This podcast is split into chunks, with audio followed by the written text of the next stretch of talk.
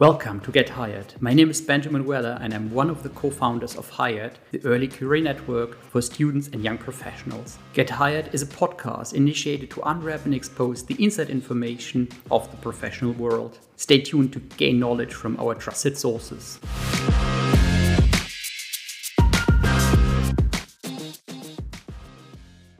Welcome to our new podcast episode. Today we have Jessica Berlin with us. Um, some of you may know her from media appearances. So she's a geopolitical analyst, and um, we're very happy to have you here in the Get hyrd podcast.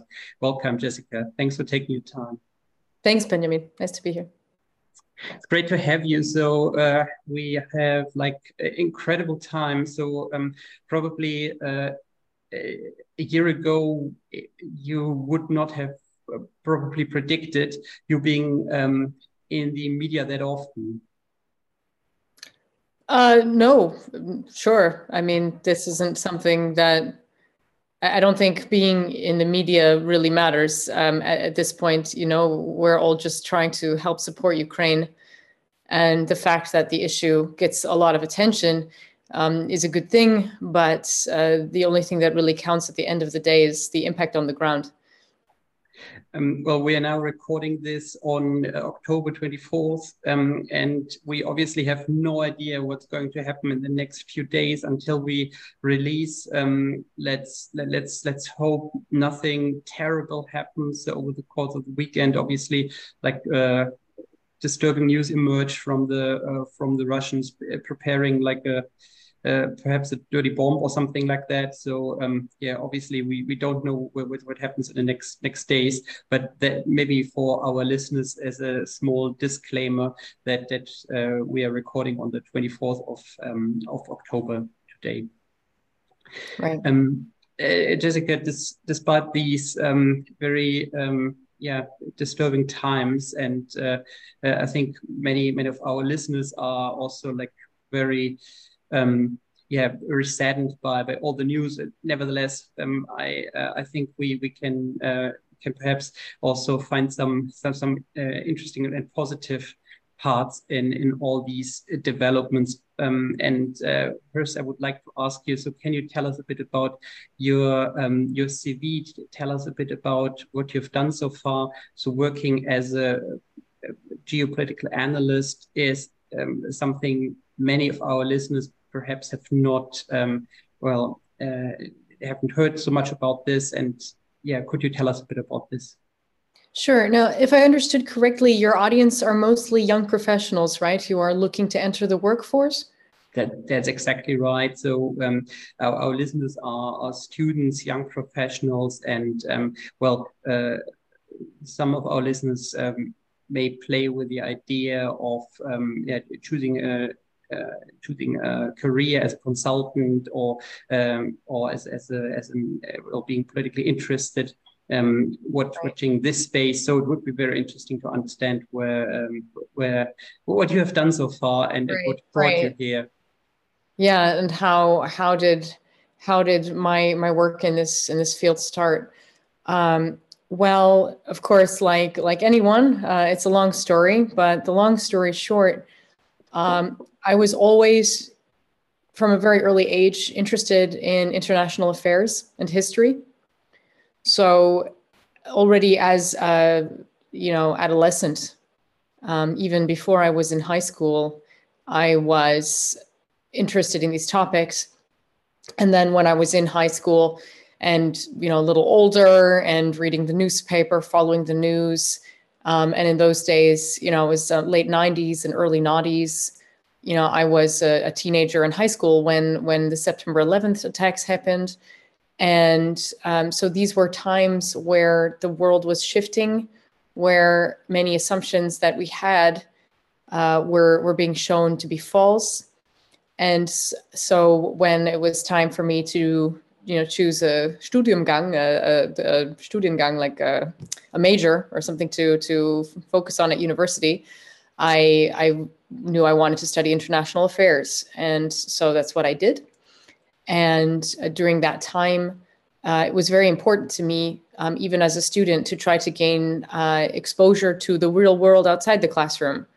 So I did independent study projects. Uh, you know, I did part-time jobs. Did as much as I could to expose myself to the reality beyond uh, the theories and uh, and just the the history I was reading about.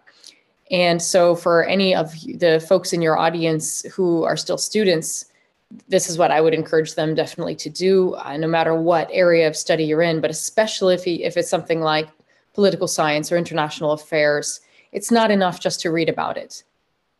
Meet people who are doing it, uh, get an internship, do independent studies, try to get your hands dirty and put um, theories into test.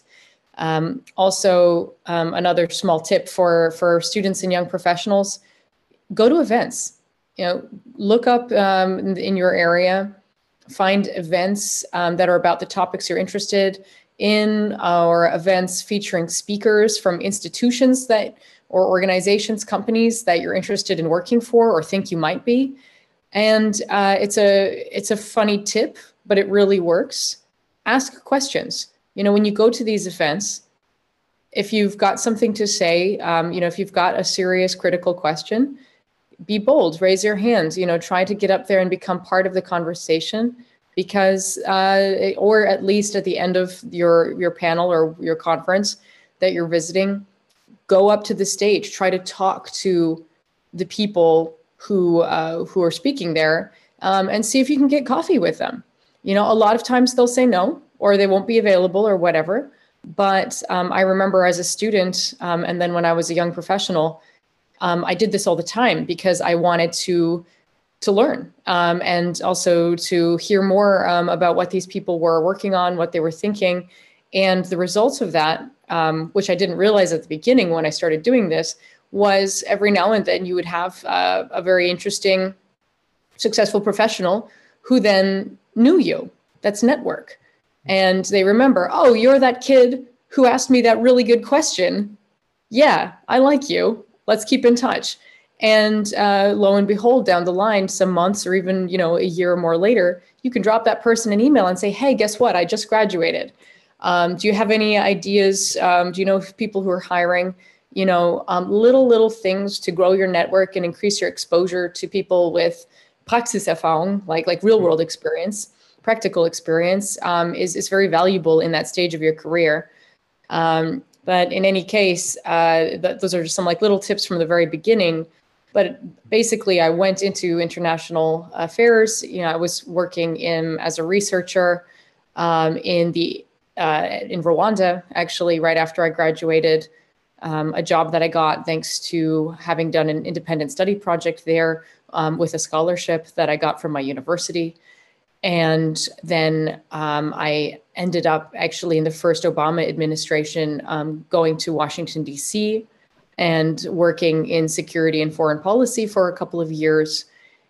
And these were, you know, these were just my first jobs, you could say, um, where I was learning um, in retrospect not only new skills um, and getting insight into these industries and into these sectors, but also um, I was learning who I wasn't and what didn't fit me. And I actually left security policy uh, because I had seen so many problems about it from the inside. Uh, you know, I'm a, I'm a German and an American dual citizen.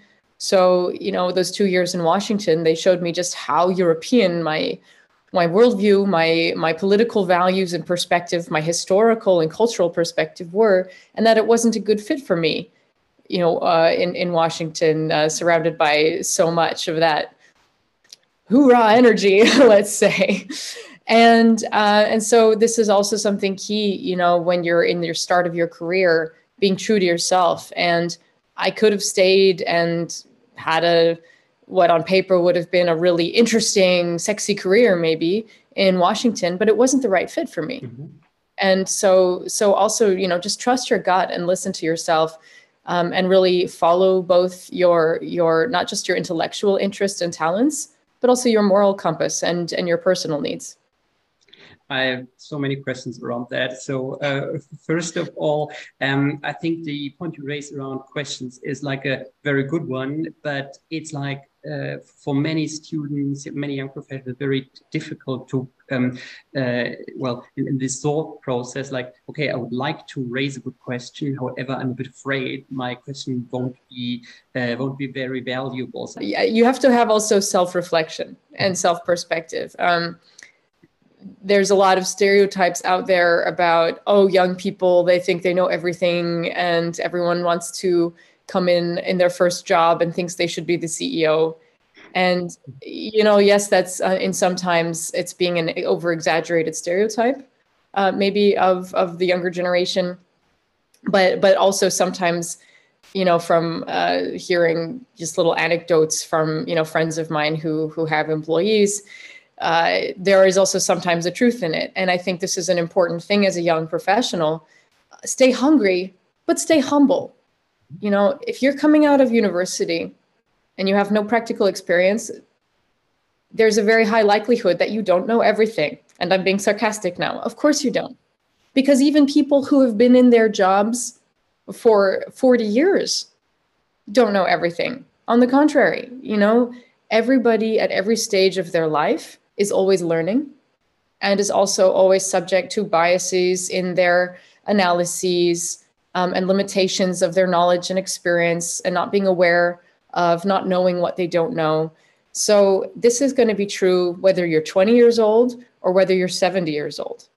So, uh, don't don't make the mistake of thinking, "Oh, I was very clever in that one class of mine at uni," or um, I'm punching above weight for somebody my age, and therefore I I'm I'm God's gift to my new employer.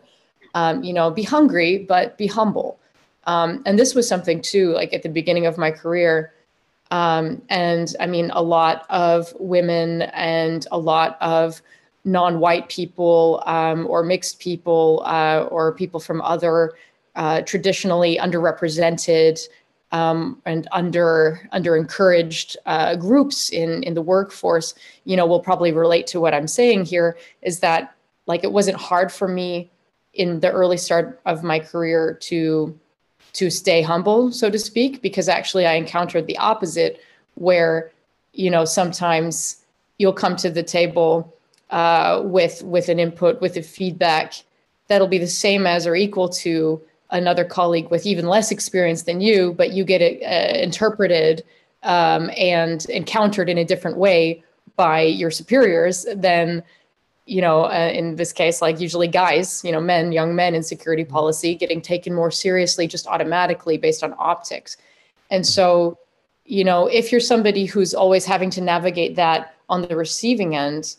um, staying humble i would almost ad- adapt that to be like you, ha- you have to just navigate um, your cultural uh, the the culture in your workplace um, because you don't want to be too humble then either. You, you do have to sometimes stand up for yourself but tactically. And um, you know for people who are um, indirectly or even unconsciously benefiting from these kinds of biases in the workforce then staying humble you know means hey um, you know also look around be aware of of your other colleagues what's you know what their situation is. Are you able to walk into the room and take up oxygen just based on who you are? Um, you know just be aware um, and also be supportive you know and elevate other voices and people in your team um, who might be being discriminated against um, even if it's unconscious bias. Um, but yeah you know i'm always my goal is always to be the stupidest person in the room I'm serious. Okay. I'm serious. It is pretty remarkable. Yeah. Um, it's it's always it's always the goal because if, if I'm the smartest person in a room, I'm not learning anything, or I'm learning very little, compared to if I'm the stupidest person in a room, then I'm learning constantly and and I'm just soaking up uh, new perspectives, new insights, uh, new information. So I, I go into the room, any room, asking myself, what can I learn here, and uh, and not what can I say? You know, it's it's a it's something that that you don't need to be just a young professional for. I think this is something valuable uh, to to apply through one's entire career. Um, is it also true for uh, for your move to Rwanda? So that that you that you um, went from I think the U.S. to to Rwanda, and then like well, obviously, completely different environment, an environment you have um, probably not worked in, and being like completely new in a situation where you are perhaps then the stupidest person I in the room. definitely the stupidest the, person in the room. or the least least least um, familiar with the situation and least educated, perhaps. So maybe we get rid of stupidest person in the room. Well, uh, you, you, know, it's it's just a funny a funny phrase to to make a point, you know. Yeah. Um, but in the case of Rwanda um, and and moving there, working there, um, it started because when I was a student, an undergraduate, I was really interested in Central African mm-hmm. history and the geopolitics of the region. Uh, it was, you know, I, I, was a I was a kid uh, during the Rwandan genocide, mm-hmm. um, and I was too young when it happened to register it. Um, but when I was, but like a few years later, when I did find out about it, I, you know, it, it blew my teenage mind that mm-hmm. this could just happened and, and I knew nothing about it. And that, um, and especially as a German and, you know, our kind of culture of remembrance and never mm-hmm. again um, as a, you know, teenage German reading about this horrific genocide and that the world let happen and that Europe and, and uh, the UN and uh, the US basically allowed to happen despite warnings, even despite a UN intervention being there. Um, and and then on top of it, even you know having uh, French interventions on the side of the aggressor. Mm-hmm. Um, these were these were horrible things, and so I I wanted to learn more, but my university didn't offer any courses um, on Central African history or or politics. Um, or on um, the Rwandan genocide, or on the Congo wars that were ongoing at that time. And so that's why I designed an independent study uh, course and got approval to basically do uh, an independence uh, uh, learning on this. And, and it culminated in basically my proposing to do a, an in-person research project. So I complemented the, the class study that I um, designed with actually going to Rwanda to meet with people, to talk to people. I was focusing on the demobilization of genocidaire militia um, from Eastern Congo who had come back to Rwanda and were part of this demobilization um, and uh, reintegration process. Were you afraid? And, well, no. Uh, what for? Um, I mean, uh, so Rwanda yeah. is, a, is, not a dangerous country to visit as a foreigner. Um, uh, you know, um, it, it, was it was just a student research project. Mm-hmm. I mean, I was an undergraduate. Mm-hmm. Um, uh, no, Rwanda is not a not a war zone. I mean, it's it's a country nowadays. Um, I mean, it's certainly not a democracy. Mm-hmm. Um, it's you know more or less you could call it a police state uh, run, uh, you know, it's complicated. I won't bore your mm-hmm. listeners with rehashing of uh, 30 years of Rwandan history, but basically, um, that was my first introduction to the country. Mm-hmm. Um, and I was so, you know, and if anything, it just showed me how little I knew. Mm-hmm. You know, I, and and so I was I was very hungry um, and and curious to learn more. Um, also, I fell in love with the country. You know, I made some friends. I, it was just such a beautiful place, but but so um, misunderstood um, mm-hmm. and and I wanted to understand more. And so um, I applied. Uh, actually, it was one of my professors. Um, he connected me because he knew I wanted to go back, and and then there was an NGO that he knew that was doing a project there, and they needed a research assistant. And so he he basically sent me an email and said, "Hey, um, what are you doing next summer? You could you could uh, apply for this job. And so I applied and they hired me. And so I went and, um, yeah, my, my boss uh, was an, an amazing um, Rwandese human rights uh, activist and uh, civil society leader. And she she was also young, actually. Um, you know, she was in her, I guess, mid 30s, and and I was in my early 20s. But for me, she was just uh, you know, a hero and a mentor. Um, and I think she was she was actually the best boss I ever had. um, she taught me a ton, um, and it was exactly in the spirit of, you know, yeah, I was a smart kid. You know, um, she could give me any assignment, and uh, you know, she kind of just learned to trust. Oh, she'll, you know, I'll figure it out. Um, so, you know, I did good work for her and I did my best. But I also, of course, I asked lots of questions. Um, for anything I had to say, I had three questions. And, um, and it was really uh, also that insight into being a foreigner, being a Western foreigner uh, in Central Africa, you know, in Rwanda. Um, it also just really opened my eyes to uh, how how wrong I was about a lot of things, mm. um, my own biases, my own uh, assumptions. Uh, you know, I, I fancied myself uh, educated and aware about Rwanda, and it was just always a, a constant learning process of, um, you know, you see something, so you think you understand it, and then you even live somewhere, you think you understand it more, and then X weeks or months later, you find out, oh, I was totally off, you know, and these kinds of intercultural work experiences where you're a foreigner in someone else's context um, it's it's i think also it was formative for me in just always reminding no matter where i go because now i mean you know 15 16 years later i've i've done work all around the world in in, in countries at, from from war zones to highly wealthy industrialized societies and everything in between. And uh, no matter where you go, this place, these people, this situation, this context is its entire universe, is a, is a whole universe that existed before you got there and will continue to exist after you leave. And so, you know, just having that openness uh, and humility uh, and self awareness to say, all right, this is what I know, this is what I think I know, and here's all the stuff I don't, mm-hmm. you know, and and then just acting accordingly. Well, um, it is quite interesting. It's, uh, when I asked, okay, were you afraid? And you were like, okay, it's not, not a war zone anymore. I was more thinking about like insurance, housing, and so on.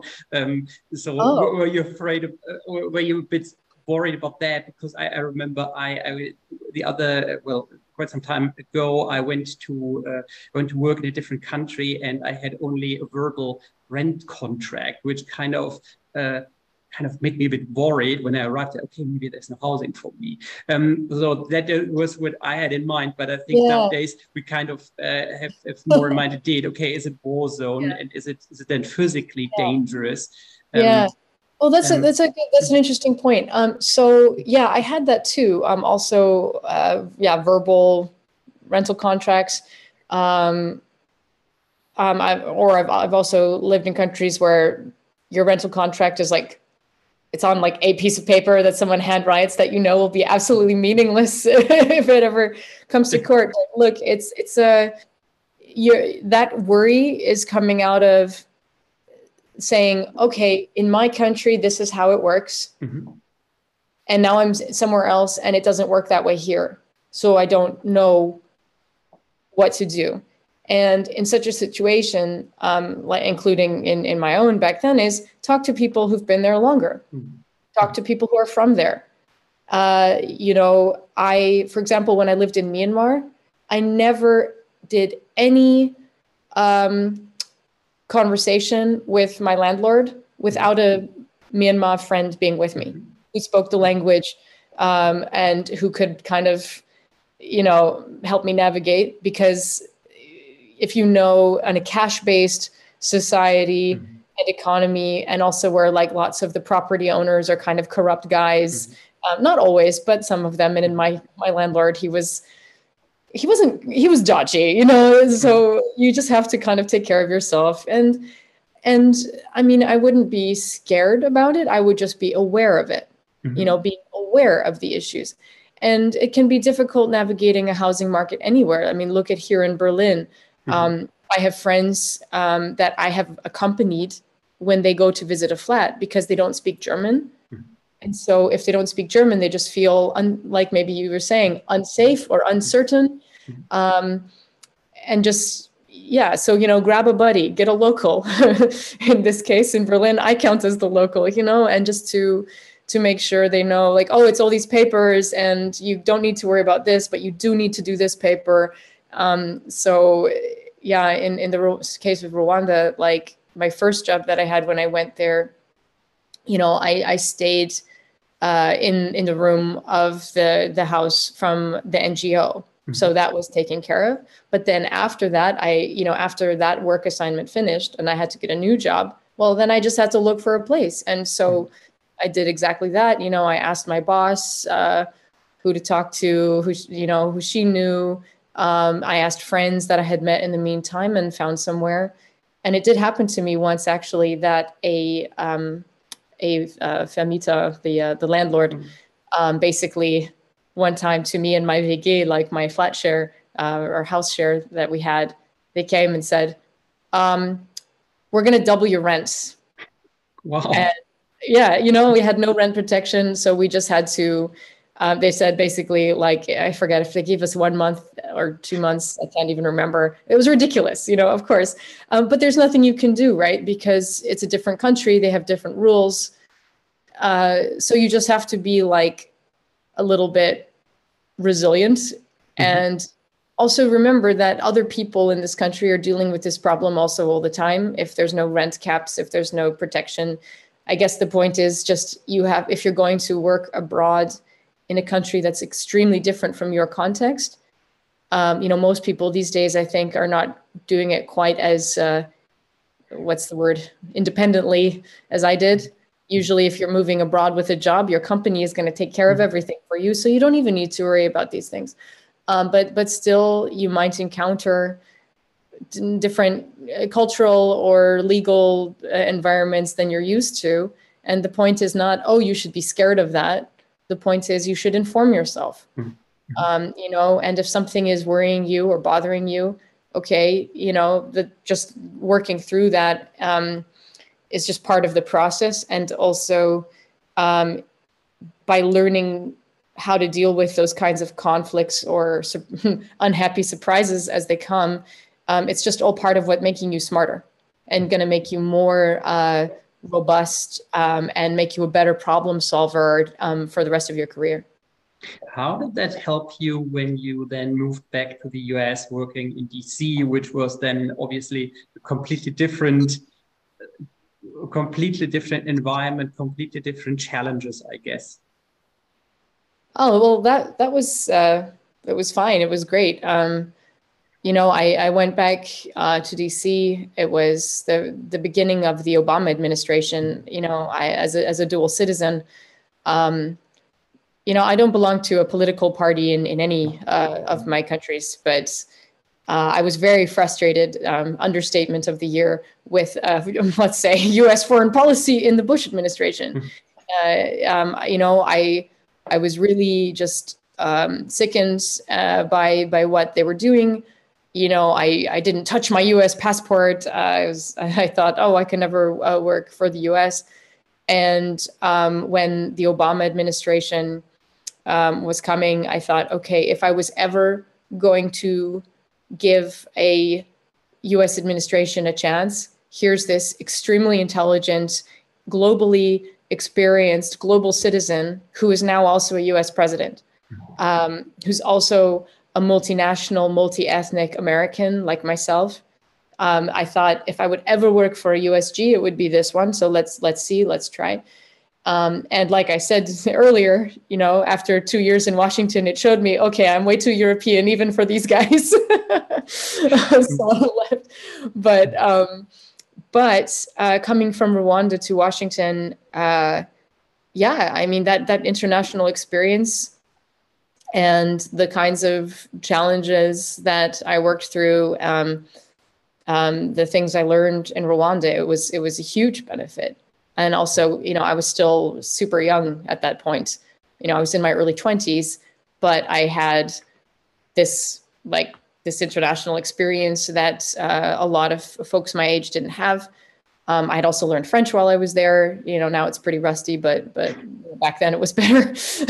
And uh, um, so i had another language you know uh, it, it, was it was only an advantage. Um, and so I, I would definitely uh, yeah recommend uh, you know whether you work in tech or you work in international affairs go abroad. You know even if it's not uh, yeah it's almost especially if it's a country outside of your comfort zone because you'll you'll learn twice as much Um, you, you mentioned, okay, you don't have a party affiliation. However, um, well, I think with political science, um, or at least appears to me, um, very often like science, and forgive me this expression, is, is a bit of mixed with activists or with activism.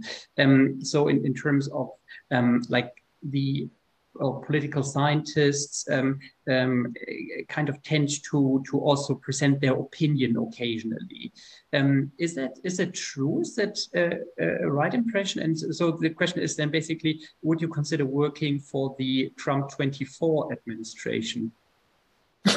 uh, so you're asking if political scientists share their opinions or I, I um, yeah exactly. So so I, I, was wondering so what, what's your uh, what's what's your take on this? So um, so from from an outsider perspective one um, occasionally gets the impression um, political scientists kind of turn occasionally into activists and by by sharing their opinion very um, very openly. Um, so therefore well, if, if opinion or is, is opinion first of all um, a very important part of, of your work, and then also um, if um, well, would, would you consider working for for any administration, no matter what the uh, yeah what, what your personal considerations okay. are? So a bit like uh, um, uh, like a, a political um, employee rather than like a political scientist. Okay. Uh, so so firstly, political science it's it's just a subject, right? So mm-hmm. so political scientist doesn't just mean one thing. Mm-hmm. Like actually sometimes I find it funny that people use political scientist as my title. I think they use it because I've I wear so many hats that they're not sure what to say, and so they just say, "Oh, she's a political scientist," you know, which which is true. You know, I have degrees in international relations and political economy of emerging markets. So actually, if anything, technically speaking, would that make me a political economist? You know, who knows? It doesn't really matter. Um, the point is, so firstly, political scientist is just a very broad term for people who have studied political science. Mm-hmm.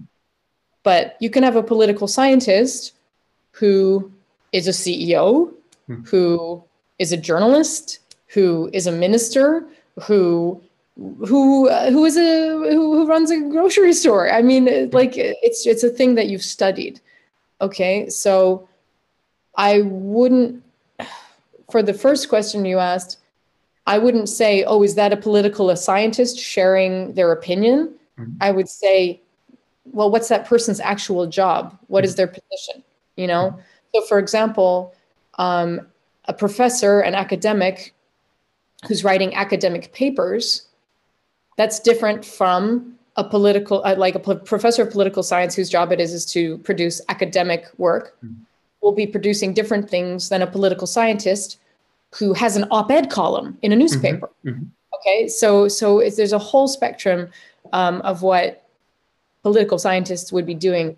Um, in my case, um, in the case of the, the war in Ukraine, um, and, and and last last summer, actually, when when I even by accident um, because of the crisis in Afghanistan, um, you know, started to be be somehow uh, slightly more present in, in German media on the issue of evac- evacuations of uh, our friends and former colleagues in Afghanistan. Um, for your listeners who don't know, I, I lived in Afghanistan um, for two years. Um, I was working for the German aid agency in 2011 and 2012. So, so last year, um, uh, when when things fell apart in Afghanistan, I um, in the lead up to the the crisis, as you saw it in the headlines, um, I was helping to evacuate uh, friends and uh, former colleagues, and you know it was a it was a horrible time. Um, but and the fact that I occasionally did media commentary in the midst of this like three month long nightmare of just trying to get people out, like it, it wasn't even the relevant piece. You know, hmm. I, I was occasionally commenting on things to try to raise the awareness that hey, we can't leave these people behind. Um, but the point is the impact on the ground. You know, um, how many how many people can we help? How many people can we save? Um, and the need to talk to media and the need to raise awareness. It's a consequence of the concrete need to help people. Mm-hmm. It's not the goal. Mhm. Um, and this feeds in, I guess, to my second answer, or, or my answer to your second question. Um, no, I would not work with just with with any government. Definitely not. Um, I would always ask myself, what value can I add here? Mhm. Okay, so so what is what is the goal in front of us? And and and this I think is an important kind of metric for anyone looking at a new job opportunity. Doesn't matter if it's a government or a company or an NGO or whatever. Like, what is the goal of the organization I'm thinking about working for? Is that goal something that I truly believe in, that I think will make the world a better place? Um, and and then second to that is the question how do i fit into this organization how would i personally be able to add value Mhm. To this to this mission to this goal. And um, if it's not blindingly obvious to you if you're having to dig and try to create a path where either oh to make the goal a good thing um, or to make yourself be a relevant part of the process then maybe it's not the right fit.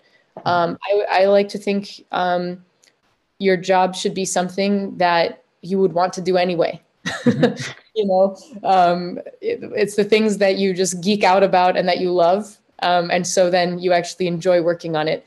And maybe in the beginning of your career you don't know what that thing is yet. Mhm. so you have to try out different things but that's just normal. That's part of the process. And also if you don't like a job after just one or two months that doesn't mean it's a crap job. You know like you, you it usually takes uh, like the first year of a job to really get into it um, and to be able to to do it uh, like in your sleep. So uh, you know you got to give it a chance but yeah there's some there, it's not like not not every government not every company uh, has uh, has my values at heart. And so i wouldn't even consider you know working in a government where i couldn't um, couldn't line up um, my my worldview and my experiences both as a as a technical expert as well as as a subjective person as an individual um, and so for example you know going to washington in my early 20s um, to to work with a us administration um, to get to know Washington. It was incredibly informative. I wouldn't, I do not regret it at all. And and you know, put me in a time machine. I'd tell my younger self to do it again. Um, but it was also that you know, so I learned tons, but I also learned that that's not for me, and that's a valuable lesson. So um, being two years in a job that doesn't end up being the rest of your career doesn't make it a wrong turn. Um, in fact, it can help you find what the right turn is. Um, can you share some um, um, well some insights how it is working for uh, for the government in the in the US? So, so like how how does the how does your uh, how does your day look like? Is it a bit like in Veep or is it is it slightly different? Uh, in its uh, TV series Veep, so uh, Oh, Veep- Veep. Oh, God. So can, can I picture it like that? So Um, no, Veep is TV. Um, Veep is hilarious, but it's TV. Um, it's actually my my, my favorite mean- scene is yeah, it's um, it's it's epic. But uh, okay. Well, firstly, there's. Uh, I mean, it was a long time ago, and Washington changed a lot in the Trump years. Mhm. So I, I mean, I think today it's even weirder than when I was there.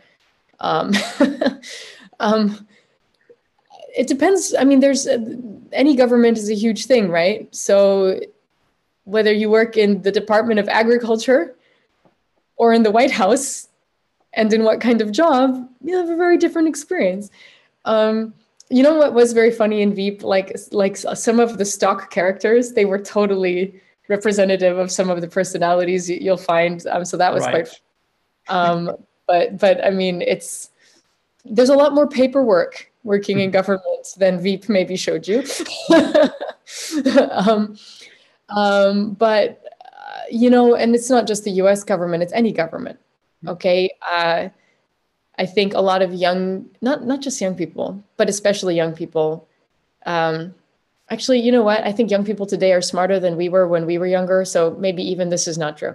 But I'll just say this broadly then, without an age distinction. Um, some people have a vague sense that the grown-ups, the smart people, are in charge. Not yeah. the case. No, it's really not the case.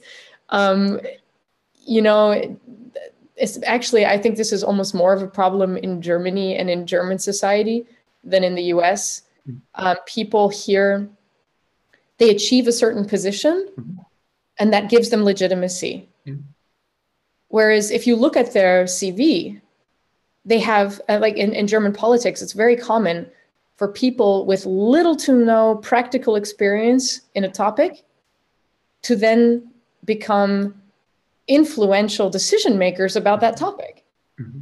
Uh, whether it's being part of a parliamentary committee or head of a parliamentary committee or Staatssekretär or even ministers, federal ministers, um, on topics that they know little to nothing about and have little to zero work experience. Mm-hmm. And then they become a Staatssekretär, you know, or whatever.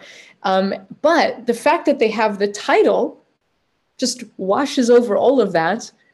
And you have people in charge of major portfolios who have no clue. Mm-hmm. And oh, yes, there's have some advisors, and oh, yes, they'll have this and that. But I tell you what, somebody with zero practical experience surrounded by advisors does not make me feel better because they are then not able to assess, evaluate, uh, and understand the advice they're getting in a professional context. This is not good. So you, you know, looking at um, your funny example of, of, of some silly show like Veep, um, one of the truths maybe it did show is that no, um, behind the scenes, the people in charge can actually sometimes be pretty pretty silly or even like dangerously stupid and so um, you know it's it's a dangerous times we we live in and we need serious people to be in charge. Um, but that's not always happening. So we also need uh, the voting public and young people entering the workforce to be aware that no matter who you are, no matter what you're coming into, uh, what sector you're coming into, we need people who are critical thinkers, who are asking tough questions, and who are committed to reforming our sectors, our industries that need reform. Because anything that's trying to uphold the status quo right now is just continuing the problems that we have. Um, I, I, do have a number of follow, follow up questions here because I think it's incredibly important point. So, and um, I would love to link this with the matter of resilience you, you brought up before, because, um, well, as a political observer, as somebody who is politically interested, I think it, it can be incredibly frustrating. Um, well, just just one example. So like the um, well to the topic of Ukraine. So like the uh, German um, air defense in Ukraine seems to work apparently incredibly well. Um, so had they delivered this much earlier, a lot of suffering could have been avoided so this as a tiny example or like a different example of where um, like uh, a very senior politician uh, very recently told the public on um, on youtube videos well it's not a problem at all the the government print as much money as you want so therefore it's it's not a problem. We don't need to worry about spending but we just print our money. Stuff like that could drive you insane right? So it's like how do you keep as a politically a political observer who is very close to politicians, how how do you stay sane? Well, who says I did? and, and, I think it's it's very important to share because I yeah. think the the recent years yeah. have been like very dark in terms of like yeah. well um, the uh, inauguration speech of Trump, then um, um, right before that a Brexit, which I think offended many many people in the UK, many people in, in Europe in, in terms of okay, there's a, a, a sense of rejecting the idea of Europe as, as a peace project that yeah. made everyone everyone so much more um, um, so much more wealthier and um, and all that now culminates in that situation around Ukraine where uh, where you talk to friends who, who are under under attacked by, by artillery or maybe maybe uh, uh, under attack by, uh, by, by drones or, or cruise missiles. So well, if, well, if, if you could share some, some ideas around that, so so to, to build up that resilience to to stay sane in these times, because yeah. that's of course also like in, in in in the workplace, it's it's a big thing, right? So it's like to to to build up that resilience. Um. So, I think one of the biggest drivers of despair is feeling helpless. Mm-hmm. So one of the first and most important things um, everyone can and should do is get involved, try to help concretely. So, of, of course, this means donating. Mm-hmm. Um, and if you're not uh, in a financial position to donate, um, also then to volunteer time, you know, to contact any of the many, many Ukrainian um, support organizations um, here in Germany and across Europe, across the world um, now, and just find out, you know, ask them hi, I care. I have X hours per week. How can I help? Mm-hmm. Because doing something instead of just sitting around doom scrolling and worrying will make you feel better, knowing that in a small way, you are helping against all of this evil. That's number one. Um, number two, also, um, is to to not suffer in silence right? Um, uh, especially here in Germany, we kind of have this culture where people don't talk about politics in their mm-hmm. private life, right? But this is not politics. This is life and death. Mm-hmm. This is genocide in Europe. We're living in different times, and these issues are no longer political, they are existential. And I think be, helping be part of that awakening in our society, we need to have more normal people who maybe usually aren't politically interested or active to have that awakening and understanding that we live in different times now and we cannot afford to just kind of be going through life with with the the eye claps on um, and the blinders on i mean. So um, that would be also my advice you know uh, talk to friends and family try to also mobilize them um, at least to understand what's happening and what's at stake, but also to help.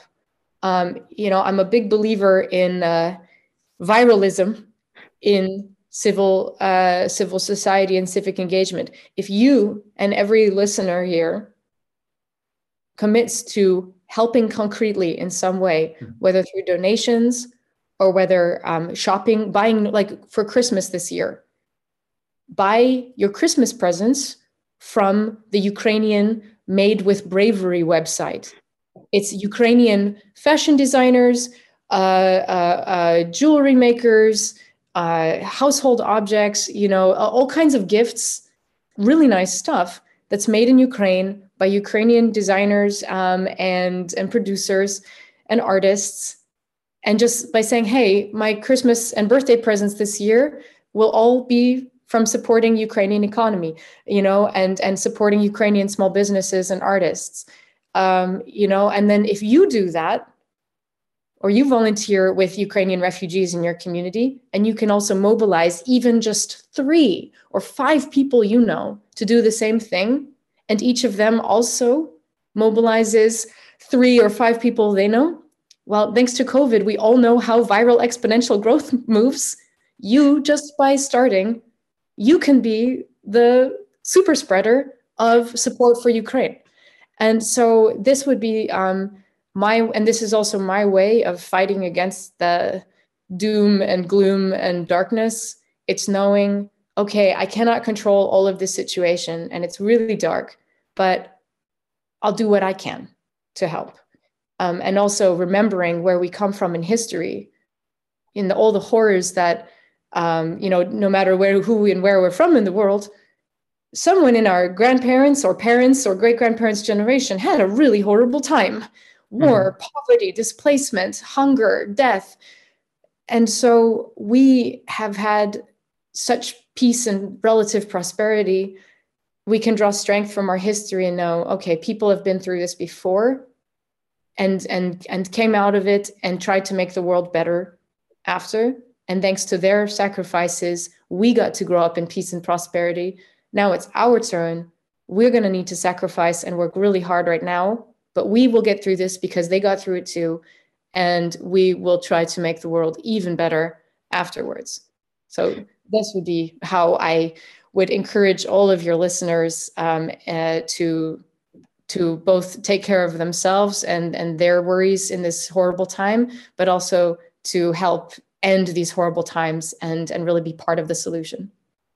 Is that also your guiding principle? So that well, when you look back in the centuries, it's basically always like every when, when you look at the centuries uh, it's always getting slightly better, right? So it's there's democracy advancing, there's um, wealth advancing, there's the level of health people can can reach. So looking back 100 yeah. years, um, yeah, probably nobody want, would like to switch. Looking back 200 years, nobody would like to switch there, right?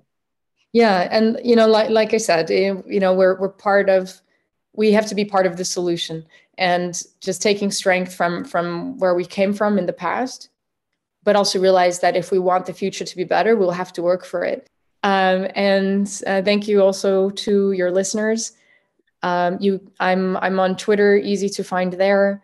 Um, I also have uh, I have a buy me a coffee page because we didn't even talk about this. I actually gave up my salary since April.